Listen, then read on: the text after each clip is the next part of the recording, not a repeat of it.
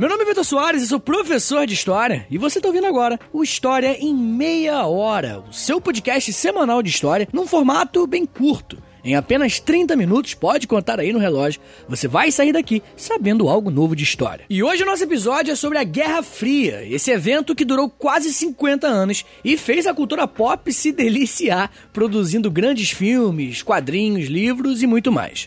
Mas antes de começarmos, eu quero te convidar para o nosso site.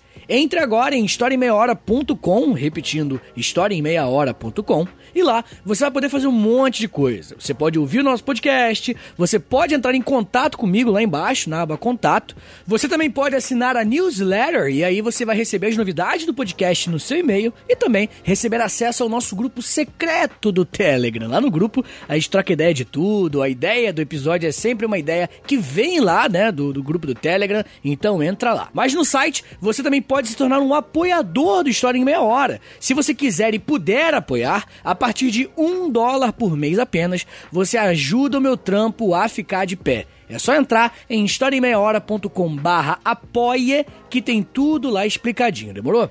Ah, além disso, é uma outra forma de dar apoio pro podcast é comprando algum produto, né, lá na nossa loja, em historiaemmeiahora.com/loja. Tem várias camisetas lá, tem caneca e tá sendo entregue em todo o Brasil. Também quero te convidar para ouvir meu outro podcast depois desse aqui, o História pros Brother, onde eu e o Alexandre Níquel trocamos ideias sobre história de uma forma bem mais descontraída, misturando curiosidade histórica e falação de besteira. Então procura aí História pros Brother. Me siga nas redes sociais, é arroba no Twitter, no Facebook e no Instagram. E é isso, né? Bora começar a conversar sobre esse evento importantíssimo que ainda influencia diretamente o nosso dia a dia. Bora falar de Guerra Fria. Roda a vinheta aí, Portugal, e vambora!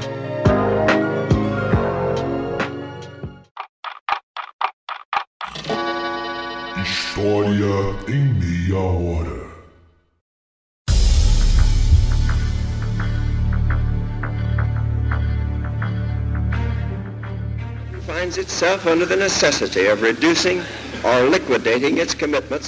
No dia 12 de março de 1947, o então presidente dos Estados Unidos, Harry Truman, fazia um discurso inflamado para a população dos Estados Unidos. O discurso foi claro: precisamos defender o mundo da ameaça comunista. Ouvir isso hoje em dia é algo distante, né? Mas naquela época, a ameaça comunista era uma realidade.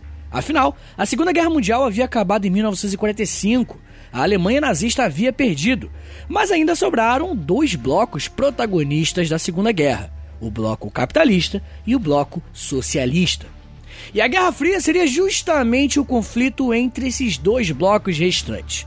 E os principais representantes de cada um desses blocos, de cada uma dessas ideologias, serão os Estados Unidos, né, defendendo o capitalismo, e a União Soviética defendendo o socialismo. O discurso do Harry Truman é considerado para muitos o início da Guerra Fria, quando oficialmente os Estados Unidos se posicionavam como inimigos da União Soviética. As ideias contidas nesse discurso iniciavam o que conhecemos como Doutrina Truman, que é o enfrentamento internacional do socialismo, uma tentativa de impedir a ideologia socialista de invadir os países capitalistas ao redor do mundo de diversas formas diferentes. Os Estados Unidos emprestarão dinheiro para países em crises econômicas. Estados Unidos vão financiar exércitos ao redor do mundo que resistem ao socialismo e, em alguns casos, até irão mandar soldados norte-americanos para esses conflitos, como foi no caso, por exemplo, da Guerra do Vietnã. Ah, inclusive, vamos deixar claro uma coisa aqui.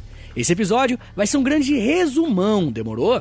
Eu não vou falar detalhadamente sobre cada conflito, como no Vietnã, conflito na Coreia e tal. É, eu não vou nem dividir esse episódio em parte 1 e parte 2 também não, tá bom? Futuramente eu posso fazer episódios separados, né? Sobre essas guerras, sobre os principais eventos que ocorrerão em segundo plano na Guerra Fria, como a Revolução Chinesa, a Cubana, enfim, você entendeu.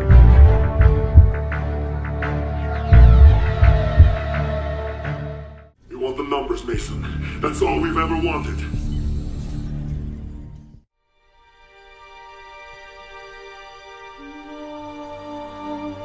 Os Estados Unidos sabiam que a Europa estaria entrando numa crise econômica. Afinal, ela acabou de sair da Segunda Guerra. E para quem não lembra, um dos fatores mais importantes que explicam a ascensão do Hitler na Alemanha é justamente a crise econômica que a Alemanha se encontrava pós Primeira Guerra.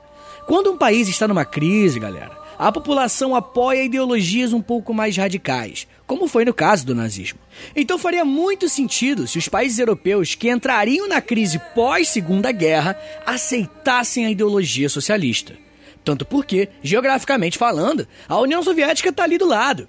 As ideias socialistas chegam muito mais fácil nesses países do que as ideias capitalistas. Por isso, os Estados Unidos decidiram fazer algo em relação a isso para impedir que a Europa entrasse numa crise e assim se tornasse mais suscetível ao socialismo, em 1947, os Estados Unidos farão o Plano Marshall. Esse plano foi criado pelo secretário dos Estados Unidos, George Marshall. E basicamente, a ideia era emprestar bilhões, repetindo, bilhões de dólares para os países europeus para que né, eles pudessem se reconstruir de uma maneira mais sadia. Além disso, o plano também patrocinou programas de ajuda tecnológica e também enviou cientistas, vários cientistas, para lá para a Europa. A ideia era reativar a economia europeia e, assim, consequentemente, reforçar a influência capitalista por lá. É importante lembrar que a Europa sempre foi mais aberta a aceitar as ideias socialistas do que os Estados Unidos. Os Estados Unidos preferem ver o capeta, moleque, preferem ver o diabo do que o socialismo, na moral mesmo. Só que da mesma forma que os Estados Unidos pensaram em apoiar economicamente os países capitalistas para que eles não aderissem ao socialismo, em 1949 a União Soviética também vai fazer um plano chamado Comecon, que em português é algo tipo Conselho de Assistência Econômica Mútua. O Comecon era parecido com o Plano Marshall, mas ele, né, por ser socialista, tinha o objetivo mais de integrar os sistemas produtivos dos países socialistas de acordo com as suas potencialidades. Então podemos ver que logo no início da Guerra Fria, dois planos de apoio econômico para impedir o avanço das ideologias rivais nascem. Mas não ficou só na parte econômica não, tá? Houveram bastantes conflitos militares durante a Guerra Fria também. Assim, não houve um conflito direto entre os Estados Unidos e a União Soviética, por isso que o nome inclusive é Guerra Fria, né? Porque não teve uma treta diretona entre os dois. Mas houveram várias guerras onde os Estados Unidos apoiavam um lado e a União Soviética apoiava um outro.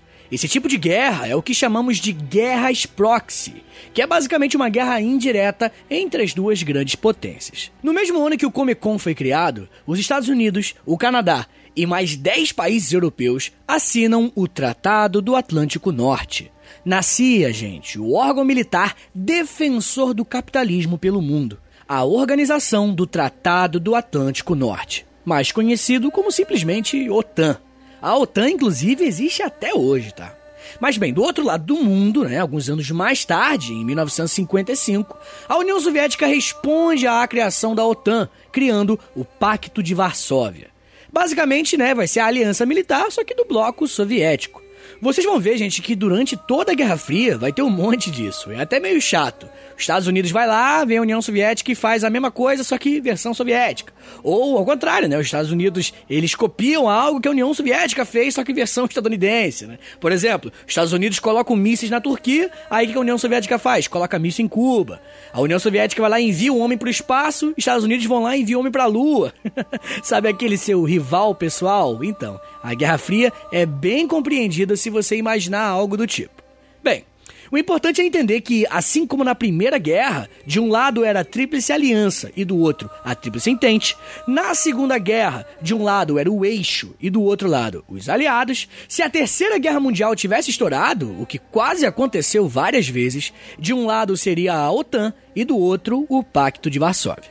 Bem, Entendemos que a Guerra Fria é uma continuação direta do resultado da Segunda Guerra Mundial, não é? Ah, inclusive, para quem não sabe muito bem sobre Segunda Guerra Mundial, eu tenho aqui no feed do História Meia Hora dois episódios sobre Segunda Guerra Mundial. É um parte 1 e parte 2. Então é uma hora de podcast só sobre a Segunda Guerra. Quando você acabar isso aqui, você vai lá e ouve, demorou? Mas enfim, a Segunda Guerra acaba com a Alemanha derrotada e lá, né, na conferência de alta, já no finalzinho da guerra, os países aliados já sabiam que iam vencer e por isso já decidiam o que fariam com a Alemanha. E foi decidido nessa conferência de alta o que aconteceu no final da guerra. A Alemanha foi dividida em quatro partes. Em 1945, assim que a Alemanha perde a guerra, ela foi dividida em uma parte dos Estados Unidos, uma parte da Grã-Bretanha, uma da França e uma da União Soviética. Uma coisa que é importante que em geral se confunde é o seguinte: a capital da Alemanha na época, Berlim, que ficava dentro do território sob o comando da União Soviética, ela também foi dividida em quatro partes. Então preste atenção que é fácil de se confundir. A Alemanha foi dividida em quatro. Mas a capital da Alemanha, Berlim, que ficava dentro da parte da, da União Soviética, também foi dividida em quatro partes. Só que em maio de 1949, os países capitalistas, ou seja, Grã-Bretanha, França e Estados Unidos, se uniram, eles uniram todas as partes que eles tinham e eles formaram a República Federal da Alemanha, mais conhecida como simplesmente Alemanha Ocidental. E a capital dessa república nova era a cidade de Bonn. Mas a parte ocidental de Berlim também se unificou, também era dividida em quatro partes Berlim, né? Aí as três partes capitalistas se unificaram e se mantiveram como parte da Alemanha Ocidental. Sim, um território da Alemanha Ocidental bem no meio da Alemanha pertencente aos soviéticos. Mas no mesmo ano, né, que a Alemanha Ocidental nasce, nascia também a República Democrática Alemã, também conhecida como Alemanha Oriental. A capital da Alemanha Oriental era a parte oriental de Berlim. Eu sei que é confuso pra caramba. Se você puder ver o um mapa aí, vai facilitar bastante. É só jogar no Google aí, sei lá, Alemanha Ocidental e Oriental mapa. Bem, a partir da década de 60, senhores, muitas pessoas de Berlim Oriental começaram a mudar de lado principalmente os mais letrados, né, os mais intelectuais. O que rolava é que em Berlim Oriental, na realidade na Alemanha Oriental como um todo, né, lá se formar numa universidade era gratuito. Então ter um segundo grau lá era bem fácil. Só que como eles viviam num país socialista, ter um diploma de engenheiro, médico, professor, não faria eles terem uma vida muito melhor do que as pessoas sem formação.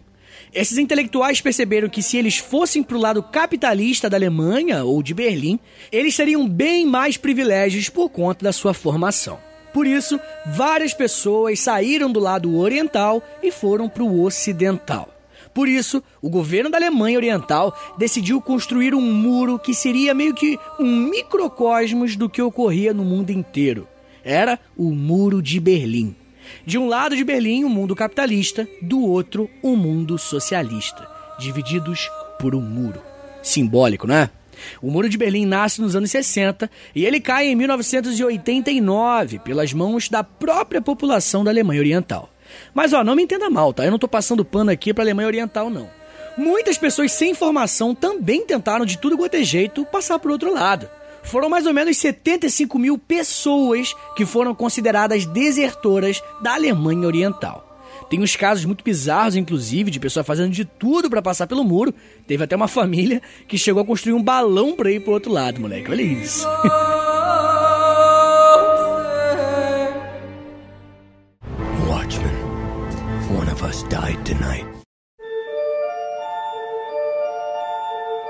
Vamos falar sobre outra coisa, outra parte da Guerra Fria agora. Uma das paradas mais maneiras da Guerra Fria foi a corrida espacial. A parte ruim é que essa corrida também foi meio que armamentista, né? Mas a parte espacial foi sensacional. Como você já deve saber, né? Em 1945, a Segunda Guerra Mundial acabou de uma forma bem tensa, né? Com os bombardeios lá de Hiroshima e Nagasaki. E essas bombas nucleares não foram jogadas sem motivo. A ideia era, sem dúvidas, mandar um recado para o próximo inimigo dos Estados Unidos, né, depois da Segunda Guerra, que seria a União Soviética. Basicamente, os Estados Unidos falaram: viu aqui, União Soviética, isso aqui que tu vai ter que encarar se você tentar qualquer coisa. É, mas o que muita gente não sabia é que a União Soviética também estava criando as suas próprias bombas nucleares com muitos espiões lá nos Estados Unidos, a União Soviética conseguiram oficialmente ter mísseis nucleares a partir de 1957. Mas desde 1946, um ano após as bombas nucleares, a União Soviética já tinha testes nucleares bem-sucedidos. Bem, essa corrida armamentista da Guerra Fria fez com que os dois lados tivessem um arsenal nuclear gigantesco, o que causou um clima apocalíptico para a Guerra Fria. E o motivo disso era porque, basicamente, se os dois países se enfrentassem militarmente, por conta dos seus armamentos nucleares, o mundo não aguentaria e seria o seu fim. A Terceira Guerra Mundial não ocorreu justamente por conta disso. Os dois lados sabiam que, se por algum motivo houvesse uma guerra direta entre eles, seria o fim do mundo e assim, né, todo mundo perderia. Paradoxal isso, né? Mas bem, eu não queria falar sobre esse tipo de coisa tensa, não. eu quero falar de corrida espacial. Moleque, a Guerra Fria instigou muito a ciência. Qualquer guerra sempre faz isso, né? Em toda a história a gente vê isso. É o lado bom, né, da coisa, se é que tem algum lado bom na guerra. Mas enfim, a corrida espacial começou em 1957, quando a União Soviética enviou na órbita da Terra um satélite artificial chamado Sputnik. Essa foi a primeira conquista do espaço que a humanidade já teve. E aí, né, para não ficar atrás, os Estados Unidos no mesmo ano criaram a NASA e começaram as preparações para a resposta capitalista. Em 1958, os Estados Unidos lançavam o satélite Explorer 1. Mas a União Soviética queria mais, moleque. Ela tava lá querendo enviar um ser humano pro espaço. Mas antes de enviar um brother, eles começaram a enviar animais pro espaço para garantir, né, a segurança do primeiro ser humano. Foi aí que, em 1957, a cadela Laika foi enviada para o espaço. Infelizmente, a cadela não sobreviveu à volta e ela morreu por superaquecimento. Em 1959, a União Soviética lançava a Lunik, a primeira sonda a orbitar o Sol. Em 1959, Abel e Barker foram dois macaquinhos muito fofos que foram enviados pelos Estados Unidos para o espaço. E eles retornam vivos. O Barker, inclusive, né, o segundo macaquinho que eu falei, ele viveu até 1984, viveu muito tempo. Só que um dos principais pontos da corrida espacial vai ser mesmo em 1961, quando Yuri Gagarin for enviado ao espaço a bordo da Vostok 1. A nave em que Gagarin estava ficou na órbita da Terra durante 108 minutos. E quando Gagarin estava lá no espaço, ele olhou para a Terra e disse a famosa frase: A Terra é azul. Durante o retorno né, para o planeta Terra, o Gagarin ejetou da nave a mais de 8 mil metros de altura e completou a descida de paraquedas. Que momento, senhores! Um ano depois, John Glenn foi o primeiro estadunidense a orbitar a Terra. Em 1963, a União Soviética enviava a primeira mulher a pisar no espaço, a Valentina Tereshkova. A Valentina ficou quase três dias no espaço, era um recorde. Senhores, nesse momento, os soviéticos estavam ganhando a corrida espacial. Afinal, né, eles foram os primeiros a enviar um satélite artificial, uma sonda lunar, uma sonda que orbitou o Sol, um ser vivo e um homem para o espaço, um ser humano para o espaço. E por conta disso, o envio do primeiro homem para a Lua era uma obsessão para os Estados Unidos. Eles investiram bilhões e bilhões de dólares para que isso fosse possível. Então, né, a NASA decide criar o programa Apollo. Senhores, é muito importante entender que a corrida espacial não tinha um intuito muito prático para acontecer, tá ligado? Não existiam ganhos tão grandes quanto o investimento que estava sendo feito.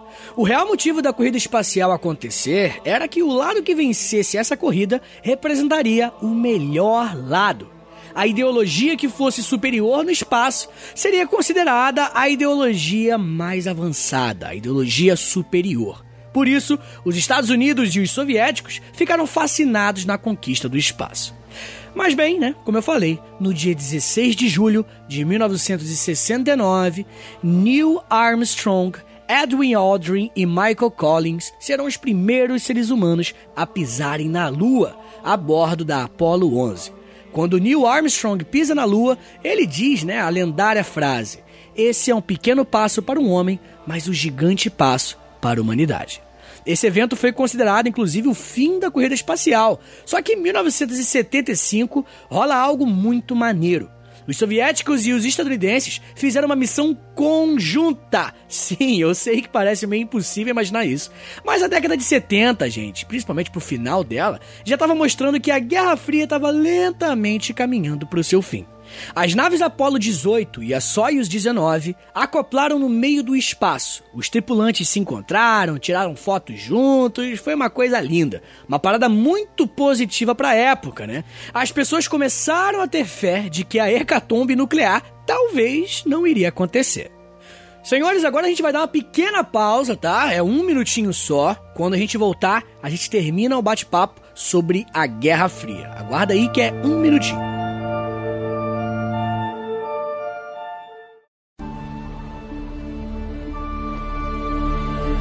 Eu disse, eu não vou falar sobre guerras em específico aqui, mas é impossível não citar a existência né, desses conflitos. No mundo todo, o socialismo versus o capitalismo estava acontecendo. Até aqui no Brasil, tá? Eu não sei se você fez a conexão aí com as datas, mas em 1964, os militares deram um golpe militar aqui no Brasil com pleno apoio dos Estados Unidos. Afinal, né, gente, o presidente da época, o Jango, o João Goulart, era um cara mais à esquerda. Mas olha, ele não era comunista soviético não, tá? Tava longe disso. Ele só defendia um nacionalismo. E também era contra a entrada exacerbada do capital estadunidense aqui no Brasil. Mas durante a década de 60, senhores, qualquer país, ainda mais na América, qualquer país que não fosse um completo aliado dos Estados Unidos seria considerado uma ameaça comunista. Os Estados Unidos apoiarão o golpe de 64 aqui justamente para afastar o perigo socialista, por mais que existissem pouquíssimas chances de uma revolução comunista acontecer no Brasil. Mas o Brasil foi apenas um exemplo, tá? Houveram várias guerras. Houve uma guerra na Coreia, onde os Estados Unidos apoiaram a Coreia do Sul e a União Soviética apoiaram a Coreia do Norte. Houve uma guerra no Vietnã, onde os Estados Unidos apoiaram o Vietnã do Sul e a União Soviética o Vietnã do Norte. Houve a Revolução Chinesa em 1949, que colocou Mao Tse-tung no poder. Houve, claro, a Revolução Cubana, onde os irmãos Castro e o Che Guevara derrubam a ditadura militar também apoiada pelos Estados Unidos, inclusive, né, a própria Revolução Cubana é um bom exemplo disso. Na época da Revolução Cubana, Cuba não era socialista. A ideia não era formar um país socialista. A ideia era apenas fazer um país mais nacionalista, eliminando a influência direta dos Estados Unidos lá por conta da emenda Platt que existia na época. Mas como os Estados Unidos irão impor inúmeros embargos econômicos na ilha, eles vão, né, os cubanos irão se aproximar na União Soviética, vão colar com os caras. E aí sim, a partir da década de 60, eles vão se tornar oficialmente socialistas. Inclusive, Cuba vai ser um grande palco do momento mais crítico da Guerra Fria, o evento que a gente conhece como Crise dos Mísseis. Esse momento da crise dos mísseis, molecada, foi quando a galera pensou que já era, que o mundo ia acabar. Como eu disse lá no começo do episódio, os Estados Unidos haviam colocado mísseis nucleares na Turquia, apontados para o território soviético. Por isso, né, em resposta a isso, a União Soviética instalou em Cuba mísseis nucleares de longo e médio alcance, apontados para os Estados Unidos. Meu amigo vagabundo nos Estados Unidos ficou maluco. Afinal, gente, os Estados Unidos nunca sofreram ataques em seus territórios em toda a história. Era tipo a Inglaterra, né? Só que na Segunda Guerra a Inglaterra conheceu os bombardeios nazistas. Foi a primeira vez que o território britânico recebia um ataque direto. Os Estados Unidos eles nunca receberam, eles nunca tiveram essa preocupação de ter uma porrada, de ter um míssil jogado lá. Por isso, quando né, colocaram esses mísseis lá em Cuba, apontados para Washington, rolou uma tensão gigantesca nesse período da crise dos mísseis. Porém, né, após as negociações diplomáticas acontecerem, o presidente da época da União Soviética, o Nikita Khrushchev, ele aceitou remover os mísseis de Cuba, desde que, claro, em troca, os Estados Unidos removessem também os armamentos nucleares na Turquia, além de também desistirem de tomar de volta Cuba, desistirem de Cuba, deixar Cuba lá. O mundo inteiro, senhores, vai sofrer consequências por conta da Guerra Fria. Jovens de vários países irão organizar movimentos conhecidos como movimento de contracultura, que criticavam tanto o consumismo e as desigualdades capitalistas, como também as ditaduras de governos comunistas. Em 1968, houveram várias manifestações nos Estados Unidos contra a manutenção da Guerra do Vietnã. Na França, houve um movimento conhecido como Maio de 68. Na Tchecoslováquia, aconteceu a Primavera de Praga. Vixe, um monte de coisa diferente. E paralelo a tudo isso, a luta por direitos civis de minorias sociais também foram fomentadas na mesma época.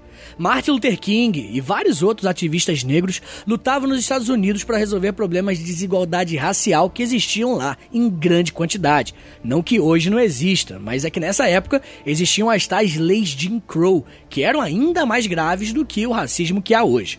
Lá na África do Sul, o Mandela também lutava contra o regime racista do apartheid. E também, né, houveram muito mais. Também é importante falar, nessa mesma época da Guerra Fria, na década de 60, 70, que né, na África e na Ásia haverá uma união, um movimento conjunto de descolonização. Enquanto o mundo europeu se via dividido entre Ocidente e Oriente, capitalista e socialista, a África e a Ásia irão discordar disso. Lá na Indonésia, na Conferência de Bandung, vários países, 29 países africanos e asiáticos, eles vão concluir que o mundo, na verdade, era dividido entre países do norte e países do sul. Ao norte, os países ricos e ao sul, os países pobres. Por isso, esses países irão tentar criar uma união sul-sul para né, apoiarem uns aos outros lutando contra a colonização afroasiática. É importante dizer isso, tá? Muita gente não sabe. Mas a África e a Ásia estavam colonizadas quase que completamente pela Europa. Desde o neocolonialismo ou o imperialismo europeu do século XIX, esses países de terceiro mundo foram totalmente subjugados pelos europeus, promovendo um problemaço econômico, social nesses continentes que dura até os dias atuais. Já parou para se perguntar por que a Ásia e a África são tão pobres? É simples, gente. A Europa roubou desses continentes. Aí é fácil ser o primeiro mundo, né? Bem, a Guerra Fria vai ser o momento onde um monte de países africanos e asiáticos irão se tornar independentes e expulsarão os europeus dos seus continentes. Alguns através de guerras, outros através de diplomacias, né? Mas eles vão conseguir com muito esmero expulsar os europeus de lá. Seria impossível falar de todos os africanos e asiáticos que lutaram, né, pela descolonização e conseguiram e conquistaram isso, mas também seria impossível deixar de citar o Mahatma Gandhi lá na Índia e o Nelson Mandela lá na África do Sul. Inclusive, eles são os maiores nomes da descolonização afroasiática.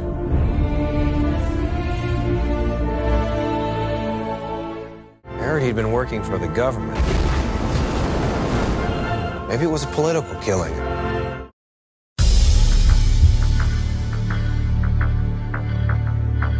Senhores, em 1985, Mikhail Gorbachev se torna o líder da União Soviética.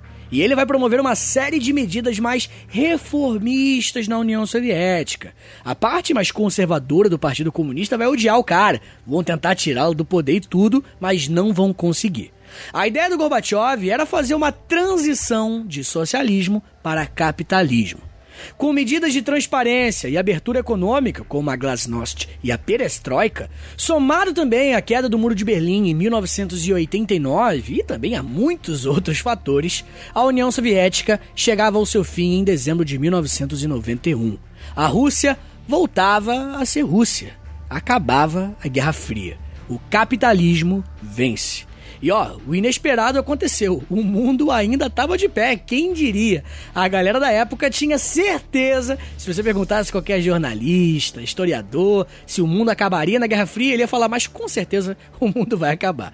Mas ele quase acabou em vários momentos. Inclusive, eu tenho um episódio sobre a quase Terceira Guerra, onde eu falo sobre uns 10 momentos ali, onde por um pentelho os Estados Unidos e a União Soviética não entraram em um conflito direto um com o outro. E aí você sabe, se isso tivesse acontecido, o mundo teria acabado com certeza. Mas não se engane, senhor ouvinte, você que está na sua casa aí, comendo o seu, o seu salgadinho, tomando a sua cerveja, relaxa. A gente ainda tem chance disso acontecer. No começo mesmo do ano de 2020, né, a gente teve aí já o conflito Irã e Estados Unidos, onde geral morreu de medo. Hoje em dia a gente está tendo aí uma, uma, um crescimento na tensão entre Estados Unidos e China.